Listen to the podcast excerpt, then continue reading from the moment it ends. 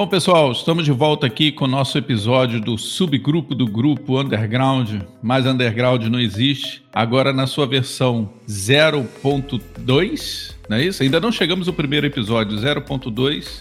Release Candidate. Isso.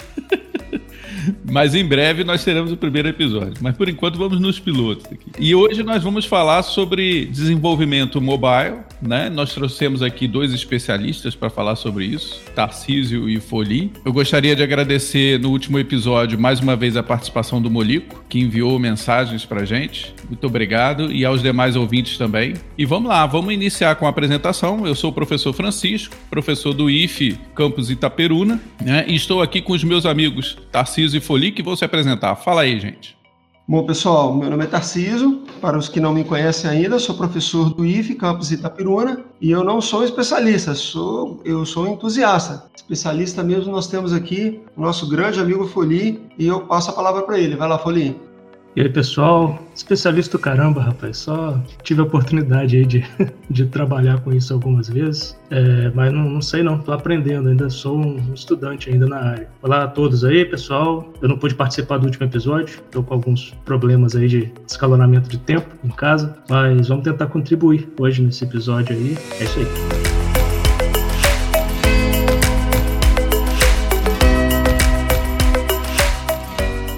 Bom, pessoal, vamos seguir aqui. A primeira, a primeira grande dúvida que eu tenho é quando que começou esse, esse desenvolvimento mobile. Isso, isso eu me lembro já de ter programado um pouquinho em Android, mas isso já estava no mercado há um bom tempo. Eu queria saber com você, Tarcísio, você lembra de quando que isso começou? Como é que foi a evolução desses sistemas? Bom, Kiko, a evolução é interessante, né? Ela, a evolução do desenvolvimento mobile, logicamente, ela acompanhou a própria evolução dos celulares, né? Então eu me lembro, há pouco tempo atrás, se a gente olhar na, em 83, que foi comercializado o primeiro aparelho de celular. Né? É, ele chamava-se Dynatac e foi comercializado pela Motorola. Se a gente olhar, o envio, os celulares com envio de mensagens SMS, ele surgiu só na década de 93. Olha para você ver que tem pouco tempo atrás, quer dizer, de 90 para cá, da década de 90 para cá, olha a evolução que nós tivemos, né?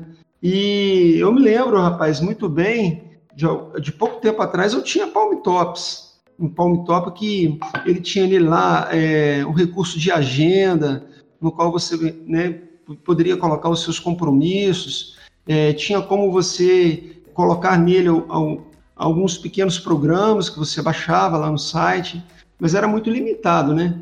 E é interessante a gente ver quando a tecnologia surge, às vezes você para para pensar e acha que ela ela ela tá, é até um exagero, que é até desnecessário. Foi o que aconteceu com o surgimento de celulares. Né?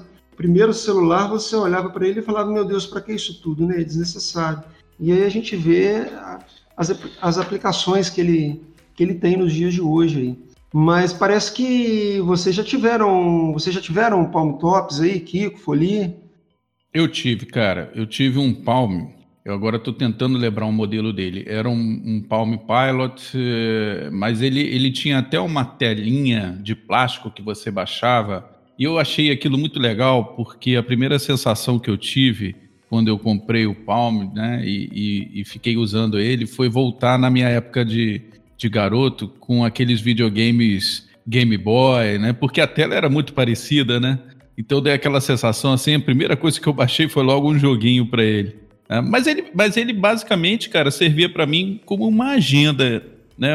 É muito diferente do uso do, dos celulares hoje, né? Porque ele era uma grande agenda que eu colocava meus compromissos ali e um ou outro joguinho. Né? A função do Palm, na, na, que eu me lembre na época que eu tive, era mais ou menos essa. Depois que os celulares aí com, com, a, com, as telas mesmo, né? Que você podia, você pode selecionar os aplicativos com o dedo, né? Aí a gente vê o tanto de aplicações que nós temos. Porque antigamente você falava assim, ó, celular para mim é só para fazer ligação e enviar mensagem de texto. E hoje em dia é tudo isso daí. Mas e aí, Folie, o que, que você acha disso? É, então, na verdade a gente teve vários níveis, né, de, de hardware e de aplicabilidade, né? Eu me lembro da época do, dos celulares ainda que não eram chamados inteligentes, né? a gente tinha, por exemplo, os celulares da Sony, que tinham ali os famosos jogos em Java, né? E aí todo mundo era doido. Eu era doido para ter um celular da Sony para rodar os jogos em Java. É, e ali já tinha, né? Eu acho que nesse momento aí que os celulares começaram a ter joguinhos e aplicações ali bem rudimentares, é, começou realmente a, a, era do desenvolvimento mobile, né? E aí foi uma explosão, né? De, de, de, de aparelhos. Tinha os aparelhos da Symbian, tinha os aparelhos BlackBerry que tinham os tecladinhos, né? Não sei se vocês lembram. Tinha aquele tecladinho logo embaixo da tela. É, e vocês falaram em Palm, né? Eu nunca tive um Palm mas eu tive a oportunidade de ter na mão ali para testar e para tentar fazer alguma coisa na onde eu trabalhava, né? Na empresa onde eu trabalhava. Então eu lembro que tinha o, o famoso Palm Pilot, que era o, o modelo mais, é, mais, mais vendido no Brasil, digamos assim, né? E ele rodava o Palm OS, né? Era, é tudo Palm, né? É Palm Computers que fazia o Palm Pilot que rodava o Palm OS. Se vocês, é, assim, a gente está falando para um público que de repente não pegou nada disso, então, quem estiver ouvindo aí, se quiser ir no Google pesquisar lá Palm, Palm Pilot, né, que é pilot, pilot que escreve, aí vocês vão ver, vão ver o que, que a gente está falando. E eu lembro das linguagens, lembro não, né? Assim, uma coisa eu tive que relembrar pesquisando. Tinha o Pocket C, que era uma linguagem C para o Palm, né? Para programar para Palm. Tinha o NS Basic, que era um Visual Basic mais ou menos voltado para Palm tinha o ABA, que era uma, era uma versão do Java também, uma biblioteca Java para o Palm, e tinha o PLUA, que veio daquela linguagem Lua, que é uma linguagem brasileira, né? A galera lá da PUC Rio que criou na época, e eles fizeram aí um fork, né, para trabalhar com Palm. É, eu lembro, Folie, você comentou do NS Basic, cara. Eu, eu já trabalhei muito com Basic, né? E como o próprio nome diz, né, é, é básico, é, é, é fácil de você poder desenvolver. Eu me lembro que tinha até alguns joguinhos que poderiam ser desenvolvidos usando o NS Basic, que era aquele gorilinha que ficava jogando bananas. Eu esqueci o nome dele, não sei se vocês lembram. Donkey Kong? Donkey Kong? não, Sim, não era esse não. Eu lembro. Você tinha que regular a força e a altura que, que jogava a banana. Ah, tá. Isso é, era feito na linguagem Basic. Não sei se exatamente era o NS Basic. Mas era bastante interessante e fácil naquela época. Só que era bastante engessado, né? Eu, eu lembro, cara, desse, desse Pocket C. Eu, eu cheguei a brincar um pouquinho né, com o Palm, utilizando esse Pocket C. Mas, cara, era, era assim, bizarro, porque você tinha, você tinha que escrever o programa muito básico, carregar ele na, na via serial, usava aquela porta serial ainda, RS-232, né?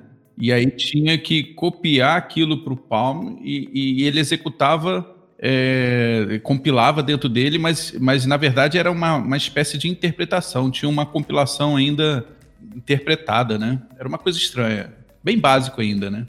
Tinha, como não sei se o Foli mencionou, os PCs de mãos, né? De mão, né? Né, Foli? Com... Você quer comentar sobre isso é, aí? Na verdade, eu tenho uma historinha para contar, né? Que é justamente onde eu comecei a desenvolver de fato aparelhos móveis, né? E aí, na, na empresa onde eu trabalhava, o, o meu chefe na época, ele falou, olha, a gente tem duas opções, ou trabalhar com Palm ou trabalhar com esses handheld PCs, que eram ah, uma, uma, espécie de notebook em formato de palma é, para caber na palma da mão, né? Um notebook bem pequenininho mesmo. E ele rodava o Windows CE, né? Uma versão bem, bem, bem, bem básica do Windows mesmo, e dava ali para compilar, para ligar é, no computador. Não lembro qual era a interface da época que a gente ligava. Pode provavelmente a serial, né? O que você falou. E a gente transferia os aplicativos para lá. E então o meu chefe chegou na época, colocou um aparelho desse novinho na minha mão, falou assim: olha, você vai desenvolver um aplicativo para esse Windows CE aqui, para esse, esse aparelho. Qual era o objetivo? O, uma empresa trabalhava com venda no atacado, então os vendedores dessa empresa saíam de supermercado em supermercado é, mostrando os seus produtos, né? Tipo, sei lá, um fardo de Coca-Cola, né? E aí ele fazia o pedido lá com com o dono do supermercado na hora ali, né? E mandava pela internet esse pedido. É, foi uma evolução na época, né? Porque o vendedor saía do supermercado e o produto já podia estar lá sendo preparado para mandar para o supermercado. Era muito rápido o processo para a época, né? Porque se usava internet de escada, né? A gente tinha um modem que a gente acoplava nesse aparelhinho. Quem não estiver conseguindo visualizar aí o que eu estou falando, procura na internet aí o nome do aparelho. HP Jornada 680. Se vocês quiserem pesquisar aí também, Kiko Tarcísio, vocês vão ver o, exatamente o aparelho que eu trabalhava, que era o HP Jornada 680. Vocês vão ver que é um notebook, só que é um notebook pequenininho, com as teclas pequenininhas e tal. E era bem interessante, porque a gente usava um, uma versão do Visual Basic, né, da IDE Visual Basic, hoje em dia Visual Studio, né, que era o Embedded VB, Embedded VB, sei lá. E era uma linguagem Visual Basic para esses para esse Windows CE. Foi um, um, período bem louco, porque eu tive seis meses para desenvolver esse, essa aplicação, para aprender, pra estudar e para desenvolver. E eu consegui desenvolver esse aplicativo com uso durante muito tempo essa empresa, eu lembro que tinha 30 vendedores, então eles compraram 30 aparelhinhos desse e eu tive que instalar o, o programa nessas 30 máquinas. Bem louco na época. Teve um final triste porque a, a Microsoft descontinuou o Embedded VB. Né? Ela, ela falou assim: daqui para frente não vai ter mais essa, essa IDE, a gente vai apostar no, no Visual Basic.NET, que também morreu. Depois eles apostaram no C Sharp. Mas daquela época para cá eu nunca mais quis saber de Microsoft por conta disso, porque eles tiraram completamente o suporte da linguagem que eu usava num período assim de, de meses. Ó, daqui a três meses a gente não vai dar mais suporte. Então a gente ficou na mão. O coitado lá que comprou 30 máquinas dessa teve que jogar no lixo, porque não tinha mais suporte. Né? Foi usando até. Da... Mas é isso. Show de bola. Então, Tarcísio, agora que você está de volta, você deu uma cochilada aí com a história do Folie? Conta pra gente aqui, cara. Mas teve uma hora que esse troço evoluiu, né? Chegou nos dias que a gente atuais, né? Porque essa moçada aí que tá que tá ouvindo o podcast, né, não sabe de nada disso que a gente está contando aqui, né? Isso é história pré-histórica. Quando que surgiu essa questão aí do iOS, do Android? Como é que tá o cenário atual? Conta pra gente aí, Tarcísio. Beleza, Kiko. Eu lembrei, rapaz, o, o Foli comentou que ele trabalhou com Windows CE, ficou até chateado porque a Microsoft é, depois descontinuou. Eu lembrei que eu tive um, um, um GPS automotivo com Windows CE e, e, realmente me deu algumas dores de cabeça, rapaz. Eu tentava atualizar os mapas, dava alguns erros, enfim, não fiquei muito satisfeito com ele não. Então é interessante a gente ver nos dias de hoje, nós temos celulares aí com com, com aquelas telas sem, sem botões nenhum, que foi uma, uma grande contribuição feita pelo Steve Jobs, que apresentou esse, essa solução. E hoje em dia. O iPhone foi um divisor de águas na época, né? Foi onde isso, exatamente. E, e hoje em dia a gente tem um, um, celular aí como um canivete suíço que faz um monte de coisa para nós. O que antigamente era somente para fazer uma ligação e enviar mensagem de texto. Hoje nós temos aí o GPS acoplado, né, acesso à internet, não precisa nem de enumerar o que o celular faz, porque todo mundo sabe nos dias de hoje. E aí o, os celulares baseados aí no, no Android, né, é, onde nós temos lá diversos a, aplicativos disponíveis na loja, e com isso a, a própria as plataformas de desenvolvimento para o, o próprio Android, né? Nós temos aí o Android Studio, mas quem pode comentar melhor sobre essas plataformas de desenvolvimento, mesmo porque trabalha, é mais especialista nessa área, é o Foli.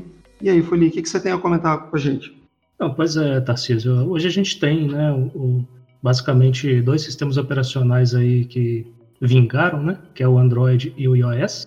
Não vou nem falar do, do Windows Phone, né, porque eu acho que não, não vem mais ao caso. É, não sei, ninguém sabe o dia de amanhã, né? Pode ser que isso mude. Mas a... Eu já tive né, o Windows Phone, mas realmente pois é. tive que parar com ele. É, mas aí, hoje, para quem quiser desenvolver para essas plataformas, né?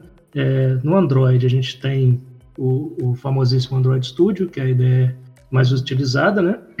E dentro do Android Studio você pode usar ali como principais linguagens o Java, né? E o Kotlin, que é uma promessa aí, uma, uma uma aposta que, que a Google fez aí de uma nova linguagem, que melhorou algumas coisas ali que o Java era mais burocrático, né? Mas está ali, ali, né? É, algumas pessoas usam, outras não, está uma coisa meio ainda indefinida. E para quem trabalha com, quem quer trabalhar com iOS, né? Quem quer trabalhar desenvolvendo para iPhones, iPads, etc. A gente tem o Xcode, que é uma ferramenta é, oficial aí da Apple, né? É, só roda em máquinas com macOS, né? É, é bom enfatizar. E o Xcode trabalha com duas linguagens ali principais, que é o Objective-C, foi a primeira, é um C ali modificado para esses dispositivos, e a linguagem Swift, que é a linguagem mais recente e que está realmente tendo mais preferência aí, atualmente para desenvolvimento. Só que o problema dessas, dessas duas ferramentas, né, do, do Android Studio do, e do Xcode, no caso do, do, Mac, é que são ferramentas que só rodam, que só permitem a você desenvolver para suas plataformas específicas, né, ou Android ou iOS. E hoje em dia, se você quiser né, fazer um, um, sistema que você pense a nível mundial, né, que as pessoas vão comprar isso no mundo inteiro, você tem que pensar no desenvolvimento multiplataforma, né? E a gente tem algumas promessas aí no mercado, né? Eu, por exemplo, eu tenho focado em, em, em três linguagens, em três frameworks, na verdade, né? É, na verdade, eu tenho estudado esses três e, e pretendo no, no, futuro próximo aí migrar, de repente, do, do Android, do, da, do desenvolvimento só Android para esse multiplataforma. Quais seriam essas três linguagens, esses três frameworks? O primeiro é o Ionic, né? escreve-se Ionic, quem quiser procurar aí na internet. É, o Ionic ele trabalha com uma linguagem, com duas linguagens na verdade, um TypeScript, que é uma vertente do JavaScript, e o Angular, que, que veio de outros contextos aí, eles, e eles colocaram dentro do Ionic para, na verdade, é um pool de ferramentas, né? É, tem o React Native, é, React, né, que escreve React Native, que trabalha com JavaScript quem, quem já desenvolve em JavaScript aí se sente em casa trabalhando com React. E tem o Flutter, que utiliza uma linguagem chamada Dart. O React, ele é mantido pelo pessoal do Facebook, galera lá do Facebook que criou essa ferramenta, e o Flutter, ele é mantido pela própria Google, né, que está apostando agora nessa linguagem Dart aí. Só o Ionic ali que está correndo por fora. E o Ionic é um pouco mais diferente também, que ele trabalha com uma coisa chamada WebView. Você desenvolve como se fosse um site, né?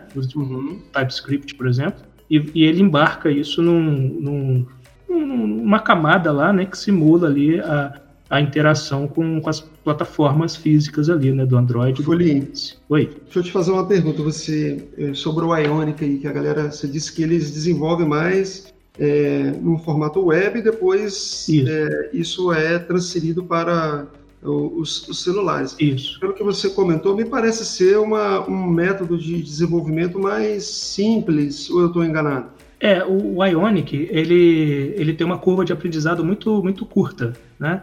Eu comecei a ver ele aqui, rapidinho eu comecei a construir aqui programas, eu fiz aqui um CRUD, né, que é um acesso a banco de dados, né, incluir, uhum. é, editar e listar arquivos, é, é, registros, na verdade, de banco de dados, e foi rápido, eu fiz isso em uma semana ali, aprendendo né, do zero, e eu construí, porque é uma linguagem mais tranquila de, de aprender, assim, digamos. Só, só que ele tem um problema, porque ele trabalha com essa camada abaixo dele que simula né, a interação com, com o aparelho. Então, em termos de performance, ele fica atrás das outras duas. Ele pode ser um pouco mais lento, né, porque ele tem uma camada ali que controla essa interação. Né? Uhum. E você comentou também sobre o, o Android Studio, né? Eu até falei dele também. Uhum. As poucas vezes que eu utilizei o Android Studio, eu achei ele um pouco pesado. Assim, pesado em termos de, de exigir bastante da máquina para o desenvolvimento, né? É verdade isso, Rolim? É, não, o Android Studio ele precisa de uma máquina mais parruda para trabalhar, né? É, uhum. Você coloca numa uma máquina que tenha 4 GB de RAM, é, eu diria que é o mínimo hoje, né? 8 GB já fica tranquilo para você trabalhar ali. É, ele é Sim. pesado realmente, né? As IDEs hoje em dia elas estão muito pesadas porque elas têm que lidar com uma quantidade absurda, né, de, de bibliotecas aí, justamente para essa questão de multiplataforma ou então multiaparelhos, né? Você tem aparelhos hoje de diversos tipos e você tem que ter muitas bibliotecas sendo carregadas ali para atender a vários aparelhos diferentes, né? Então eu acredito que seja conta disso aí. E tem os emuladores, né, que consomem memória também, né? Você tem que você quer testar a aplicação no Android, então você liga o seu celular ali no cabo USB e testa direto no celular, ou você usa um emulador do próprio Android Studio. E esse emulador consome muita memória. Né? Muita, né, Foli? É. Inclusive, eu lembro quando eu fui fazer um teste de uma aplicação simples, eu tentei usar um, um emulador, nossa, minha máquina travava muito. E a partir do momento que eu, eu coloquei um cabo, e transferir direto para o celular, eu consegui fazer esse teste, né? Realmente o emulador consome muita memória, né? Muita memória e ele, ele tem algumas incompatibilidades. Por exemplo, se você tem um computador com um chip da AMD, você pode ter alguns problemas de compatibilidade ali. Mas nada que não possa ser resolvido, tá? Com, com um pouquinho mais de estudo. Então, assim, você diria qual a aposta que você está fazendo, o Fuli, no, no, que diz respeito ao desenvolvimento mobile? Beleza. É, olha só, vou falar o que, que eu trabalho hoje e o que, que eu gostaria de trabalhar. Né? Eu trabalho hoje só com desenvolvimento Android, né? porque a maioria dos nossos alunos utiliza Android. Né? É raro a gente encontrar algum aluno que tenha um, um iPhone, por exemplo. Né? Uhum. Então, e, e, a gente também tem algumas limitações em relação a nossos laboratórios, né? Por conta de como é que eu vou testar né, um software para um um iPhone, eu tenho que ter uma máquina rodando macOS, né? Uma máquina cara, né? É, a gente não tem ainda esse, essa estrutura. Então, uhum. só com desenvolvimento Android. O que não é de todo ruim, porque essas ferramentas que eu citei, muitas, muitas, muitos especialistas dizem o seguinte, que não são ferramentas para você já começar a programar, né?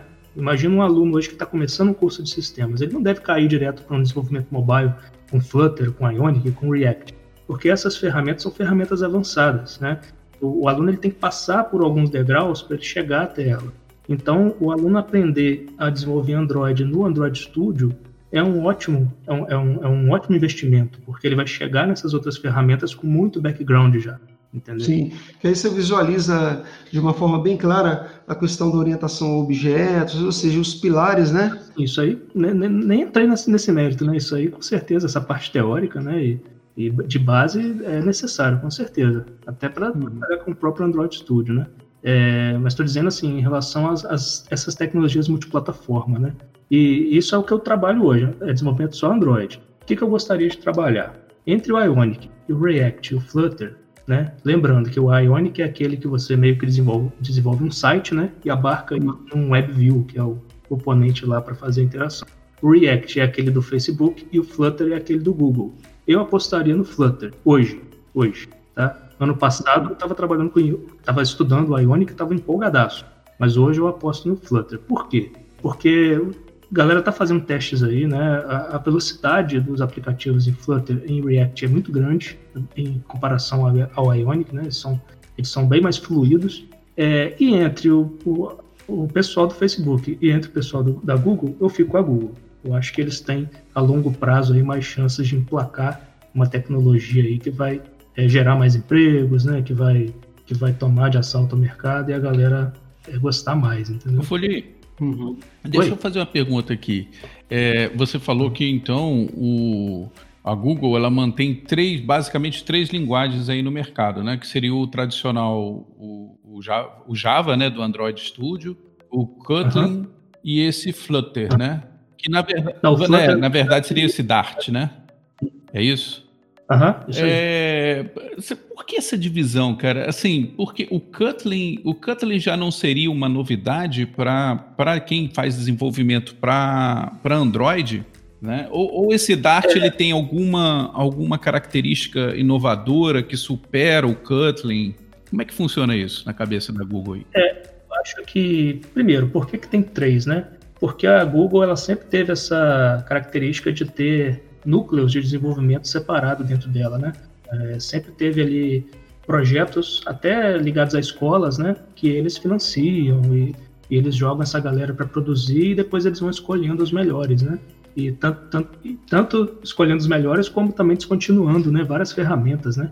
Por exemplo, a Google descontinuou o Picasa né, comprou o Picasa, descontinuou e lançou o Google Fotos, Google Fotos, né, aproveitando as, o, os algoritmos do Picasa lá na época, aquele gerenciador de fotos, né? Então a Google faz muito isso, põe um monte de gente para trabalhar em separado e depois vai escolhendo ali os melhores. Mas eu acho que por que, que o Kotlin não pegou? Por que, que eles criaram o Dart? Eu acho que o Kotlin ficou muito amarrado ainda ao Java, né? Eles têm uma, o Kotlin ele é interoperável, sei lá a palavra certinha mas ele é compatível, digamos assim, compatível com Java. Então acho que isso meio que limita ele para multiplataforma, entendeu? Apesar do Java ser multiplataforma, né? Mas tem aquela questão da máquina virtual, que o pessoal da, da Apple lá não, não quer saber, né? Nunca vai implementar uma máquina virtual lá por eles, né? Assim, É, nunca vai ter essa interação entre a galera da Apple e da Google, né? Para desenvolver a melhor solução multiplataforma. Então acho que eles investiram nesse Dart aí, que, que eu acho que do zero, né, começou a, a, a fazer um projeto, um, uma proposta diferente. E ficou leve, ficou legal, né? O único problema do Flutter, na minha opinião, é que não tem um ambiente gráfico para você arrastar componentes. Ainda, ainda não tem. Então, assim, imagina os nossos alunos hoje, né? Eles abrem o Android Studio, aí já abre um novo projeto, cai lá numa, num, numa aba lá que ele já vê o resultado na tela, né? Ele começa a arrastar botões, isso empolga muito mais do que você ir para o código, né? E desenvolver código na mão. Mas, mas vem cá, então tá. Nós temos aí essas opções para Android, iOS, né? Essas multiplataformas. Mas, cara, e não temos uma, uma outra opção fora desses grandes grupos, né? Que aí você falou de Facebook, você falou de Google, você falou de Apple. Será que não tem uma alternativa aí né, mais fora do mercado que a gente possa usar, não? Hein, Tarcísio? Eu lembrei. Eu lembrei de uma, o Kiko, que é a galera, o pessoal que está desenvolvendo, é, desenvolvendo com Python, né?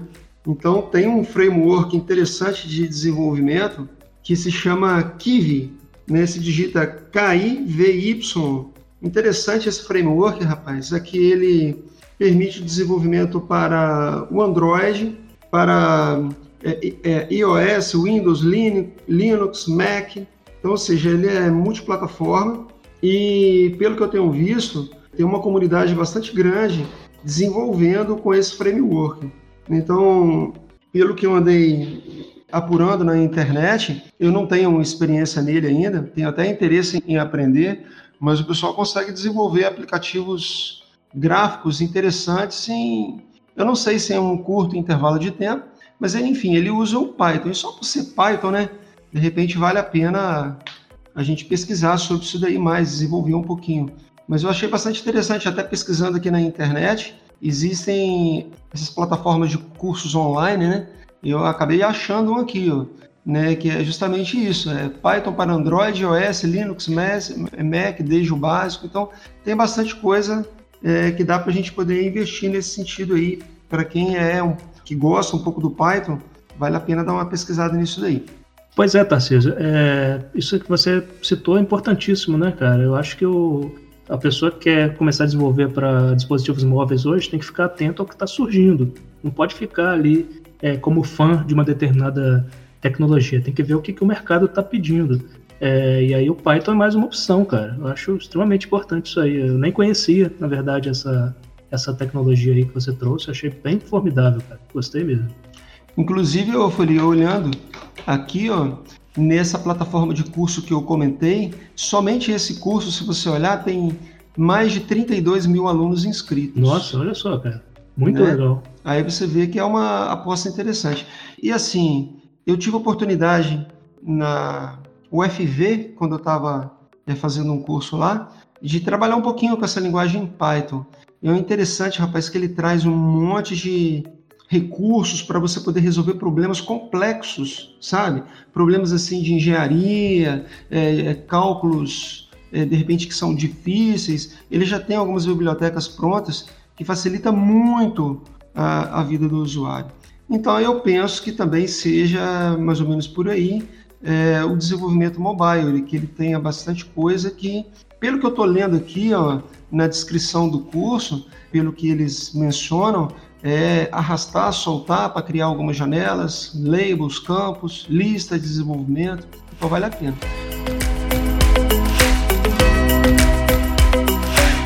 Agora eu queria é, tocar um outro ponto aí, é, mudando um pouquinho de, dessa, dessa pauta que é sobre a plataforma de desenvolvimento em si. É, como é que vocês acham que está aí? Eu, eu, diria assim, como é que o pessoal está ganhando dinheiro? Porque é bom a gente, de repente, falar um pouco nisso, porque o, o ouvinte que está é, nos assistindo agora, de repente, tem interesse em desenvolver é, aplicações. Porque a gente vê aí ó, o mercado de games, né, que está bastante em alta, né? O próprio mercado de games e o mercado das aplicações móveis. Mas, é, mas eu, eu, eu, gostaria de saber assim, como que o pessoal está conseguindo ganhar dinheiro no, na, no próprio desenvolvimento. Vocês têm uma, algo para poder contribuir aí? Kiko, quer falar alguma coisa? Bom, com certeza uh, o desenvolvimento, Tarcísio, para mobile, ele tem um campo enorme, né? Afinal de contas, é muito mais fácil você ver hoje uma pessoa com um dispositivo móvel, um, um, um celular ou um tablet, né? Do que com um computador pessoal, né? Aqueles antigos, mesmo os notebooks que são, entre aspas, portáteis, né? Não se compara a portabilidade e a funcionalidade que você tem no cotidiano de um dispositivo móvel, tipo celular né, é muito mais interessante para as empresas que elas tenham um contato mais próximo com esse usuário, né? Então, estando com um dispositivo móvel, né, fica muito mais fácil deles, deles desenvolverem, né? De você ter um mercado para isso. O que, que você acha aí, Folie? Não, é, eu acho que basta ter uma boa ideia, né, cara? Uma boa ideia, algo, algo inovador aí que, que a população vai realmente comprar essa ideia, né? É, hoje, com essa pandemia aí, né, o que a gente puder transferir do físico para o virtual é uma boa aposta, né? A gente ainda tem empresas que, que fazem delivery, mas só por telefone, né? Então, tem aí iniciativas aí que, que você pode é, é fazer um aplicativo que, que transfira isso do telefone, da pessoa ter que ligar para lá para utilizar, o, ao invés disso, utilizar o app, né? Então, acho que esse tipo Sim. de situação. E além disso, o mercado de jogos, né? Que vocês podem até é, dizer melhor do que eu, que não desenvolvo jogos. Mas eu acho que basta ter uma boa ideia, viralizar essa ideia que, que a coisa deslancha, né? É, me parece, gente, é que assim, eu estive pesquisando aqui agora, olhando aqui na internet, boa parte do lucro no que diz respeito ao desenvolvimento de jogos, eles estão, eles surgem através de pequenas, de microtransações, né? É, nos, nos aplicativos. Então, assim, são desbloqueios de determinadas fases que você faz no, no jogo que, que custa para o usuário algo relativamente barato, R$ reais, R$ reais. Então eles ganham muito em cima do volume. Tem também a outra parte do, do lucro, que são provindas das propagandas, né, de diversas Isso. formas, né? Você até me lembrou que ali no Android Studio, se você for criar uma nova tela, você tem a possibilidade de reservar uma parte da tela para anúncio entendeu? Pois então, é. Na hora de você já publicar a aplicação. Então, isso aí já é uma fonte de recursos. Eu, por exemplo, se fosse desenvolver hoje comercialmente, é, eu criaria uma versão qualquer do aplicativo que eu estivesse desenvolvendo. Criaria uma versão com anúncios e criaria uma versão paga sem anúncios. Isso aí já já, já pinga lá um dinheirinho, né, para a pessoa que está começando a desenvolver. Já é uma boa opção. Sim, com certeza, Paulinho.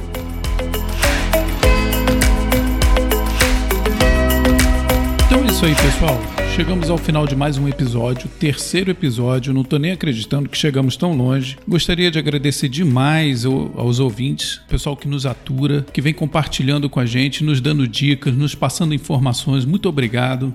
E agora, a pedido de vocês, nós criamos um e-mail. Né? O e-mail é subgrupo do grupo gmail.com. Vocês podem mandar mensagens lá, nos passando informações sobre sugestões, novos episódios, críticas, elogios Pode até xingar, embora a gente não vai ler. Se xingar, a gente não lê, mas não tem problema não, pode xingar. Gostaria de agradecer também demais ao Tarcísio e ao Fuli pela presença hoje no nosso podcast. Aprendi demais sobre desenvolvimento mobile, é uma novidade para mim. E eu vou passar a palavra para eles para que eles possam se despedir também. Muito obrigado, galera. Valeu, aquele abraço e ó, até a próxima, hein? Pessoal, quero agradecer vocês a paciência por ter nos acompanhado até esse momento. E esse canal é para isso, é para nos aproximar um pouco mais de vocês, de toda a comunidade, de nossos alunos, para a gente poder trocar ideias. É como se nós estivéssemos em uma mesa, batendo papo, conversando de forma bastante descontraída e procurando passar um pouquinho de informação. Lógico que o Kiko insistiu em dizer que eu sou especialista, eu não sou especialista nesse, no desenvolvimento Android, e então já de imediato peço perdão às abobrinhas que eu devo ter dito aí, mas eu agradeço mais uma vez e passo a palavra para o nosso amigo Grande Folim. É, pessoal, é isso. É, também peço desculpas aí se cometi algum erro. Inclusive, peço também, a gente já tem o e-mail, né? Subgrupo do grupo gmail.com. Se vocês quiserem apontar qualquer coisa, é, alguma abobrinha que a gente tenha falado, põe lá que a gente faz a errata no próximo episódio, né? Se não for deixar a gente muito desconcertado, senão a gente não faz, não. E coloca lá suas críticas, suas sugestões, seus apontamentos. é, interage com a gente lá, porque a proposta é essa, fazer um ambiente descontraído pra gente não pirar durante essa pandemia aí. Não é isso mesmo, pessoal? É isso aí, meus amigos. Valeu, aquele abraço.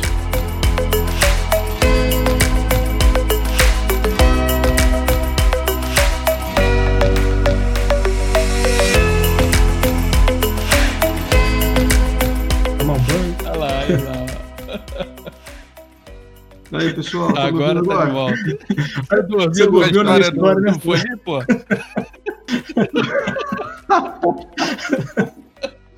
ah, aqui, só tem um comentário. Eu tava falando, vocês não estavam ouvindo. Eu falei, eita porra, vai cair. Mas depois você corta não saiu, isso. Não. Esse... não saiu, não, pô. Eu tava ouvindo. E agora, tá ouvindo? Sim.